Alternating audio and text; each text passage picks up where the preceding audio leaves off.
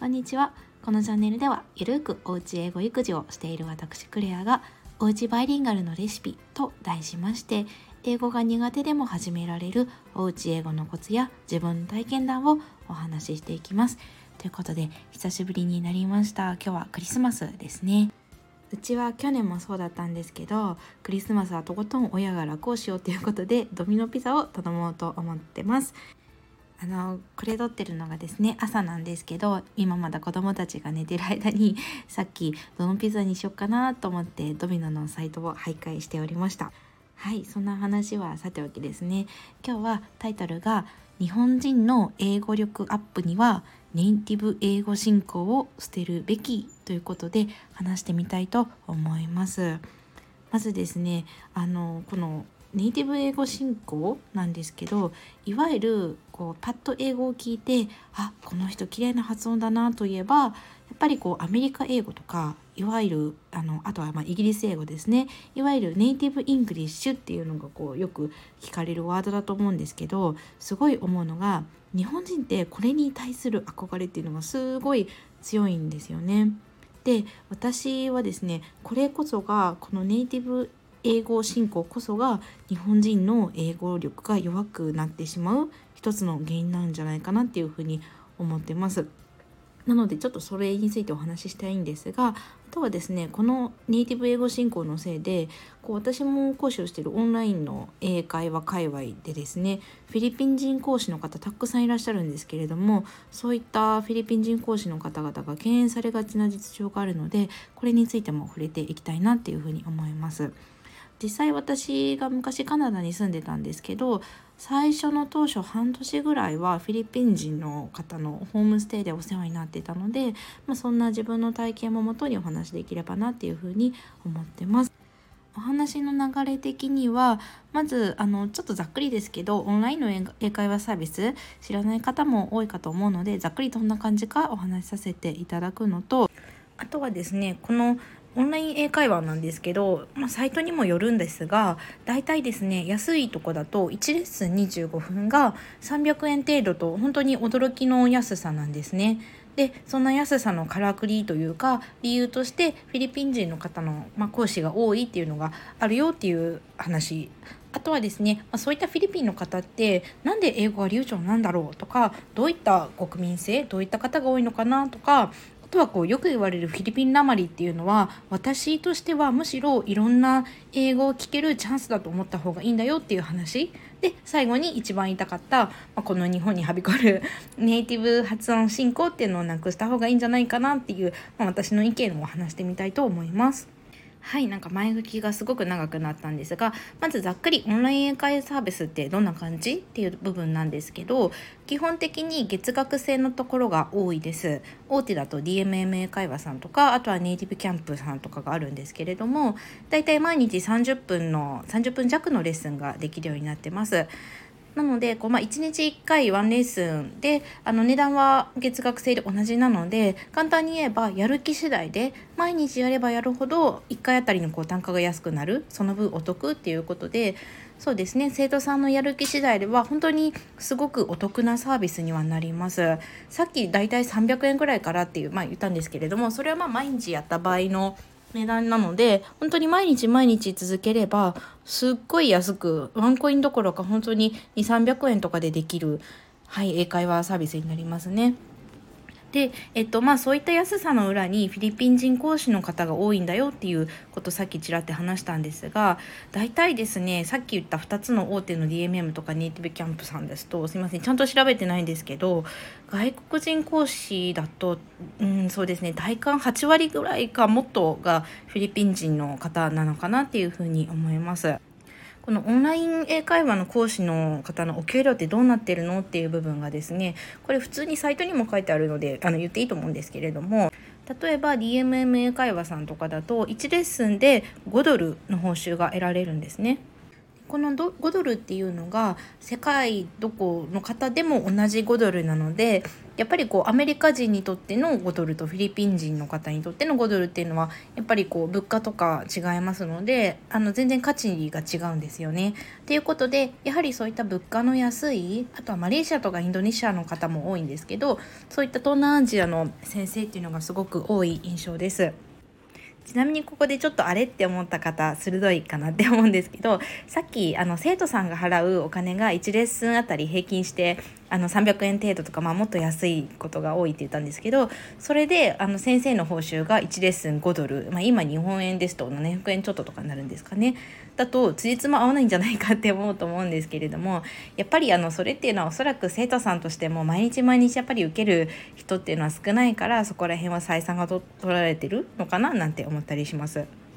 でそんなあのたくさんいらっしゃるフィリピン人の講師の方なんですけれども実はですねあの API 英語能力指数っていういわゆるあの英語が第一言語ではない国の英語力を測るテストっていうのがあるんですけれどもこれがですねアジアの中でフィリピンっていうのは第2位の国になってます。あのタガログ語とかが多分公用語がタガログ語と英語になると思うんですけれどもあのそんな中で、えーとえー、アジアの中では第2位の英語力を誇っている。ちなみに1位はシンガポールでした。はいそんな国になります。ちなみに私たちの日本はですねあの15位ということでアジアの中でですねアジアの中で15位。しかもこれが年々下がってるっていう悲しい状況でした。まあ、そんな感じでですね私もフィリピンの講師の先生と何回かお話ししたことあるんですけれどもやっぱり公用語としてはタガログ語とかあとはフィリピンこう島国なのでこう島島々ごとに方言というかいろんな言葉があるみたいなんですがやっぱり結構家庭内では英語をしっかり教えてるっていう人がすごく多かったですね。あのお子さんとの会話は100%英語っていう方が多いように感じました。で、まあ、そんなフィリピンの先生ってよく言われるのがすごい鉛があるっていうことを言われるんですね。で最初ちょっとまあ敬遠されがちっていうちょっと強めなワードを使ってはしまったんですけど実際ですねあの結構調べるとブログ記事とか、まあ、あとはその SNS とかでですねフィリピン人の先生って鉛があるからこう避けられがちというかあまりいい印象がないように書かれてしまうことがすごい多いんです。で実際ですねよくオンライン英会話サービスの一部ではそういったフィリピンの先生はいないですよっていうのをあえて前面に出してうちはこうアメリカ人とイギリス人とかそういういわゆるネイティブの先生しかいないんですよっていうのを売りにしてるオンライン英会話もすごい多いのが実情です。もちろんですね英語を学ぶ目的が英検とか TOEIC ということであればもちろんそういったリスニングのテストの中ではフィリピンとかインドなまりの英語とかって出てこないので英語が学ぶ目的がそっちなら話は別なんですけれどもシンプルに英会話ができるようになりたいとか海外、うん、海外の方と触れ合いたいっていうのが目的であればフィリピン英語に触れられるのはむしろ学びなんじゃないかなっていうふうに思ってます。よく英語の学び方としてネットフリックスとかで英語の映画を字幕なしで見たりするといいよっていうのもよくあるんですけどそういった映画の中で、まあ、フィリピン映画でも見ない限りフィリピンなまりの英語に触れる機会とかないでしょうしこういったオンライン英会話英会話を通じて日本にいながらいろんな国の英語の話し方に触れられるのはすごいいいチャンスなんじゃないかなっていうふうには思ってます。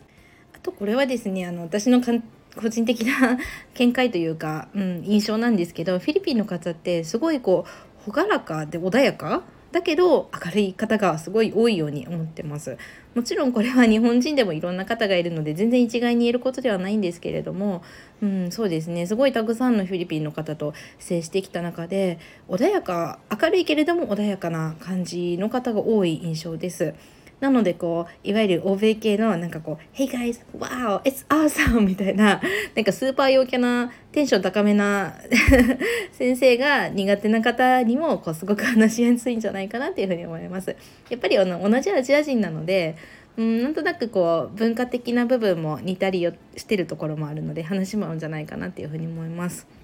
はい。で、まあ、最後になんかいろいろとちょっと話いろいろ脱線したんですけれども、あのー、なんかそうですね一番言いたかったのは最初にも言ったんですけどやっぱり日本人ってネイティブ英語に対する信仰がすごく強いんですよね。で私はこれがすごく苦手で、うん、この日本のアメリカ英語とかイギリス英語の発音こそが英語の模範だっていうのがあるからこそこう、まあ、消極的って言われがちな日本人がますます英語を口にすることを恐れる原因になってるかなっていうふうに思ってます。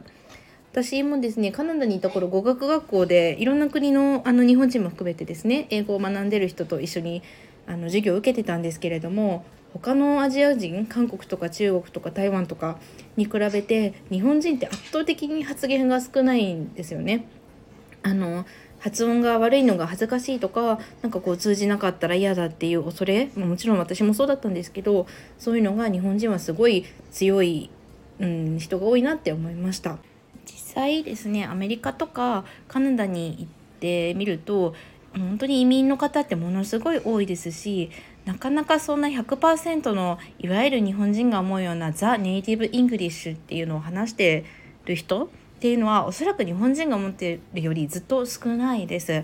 みんなおのおの自分たちの国の訛りだったり国性がありつつも別にそれを何ら気にすることなく話してますしもちろんそういった方々が話す英語にも現地の方っていうのは慣れているので別に発音が悪いとか鉛があるとかっていうのは、うん、正直現地の人全然気にしてないと思います。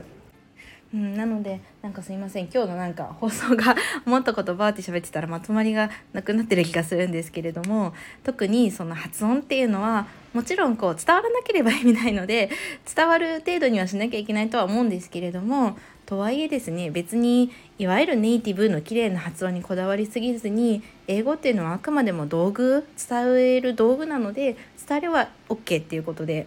あの思っていただいてどんどんどんどんアウトプットとにかく口に出すっていうことを、うん、日本人は練習していった方がいいと思うしなんかそういうマインドが当たり前になっていけば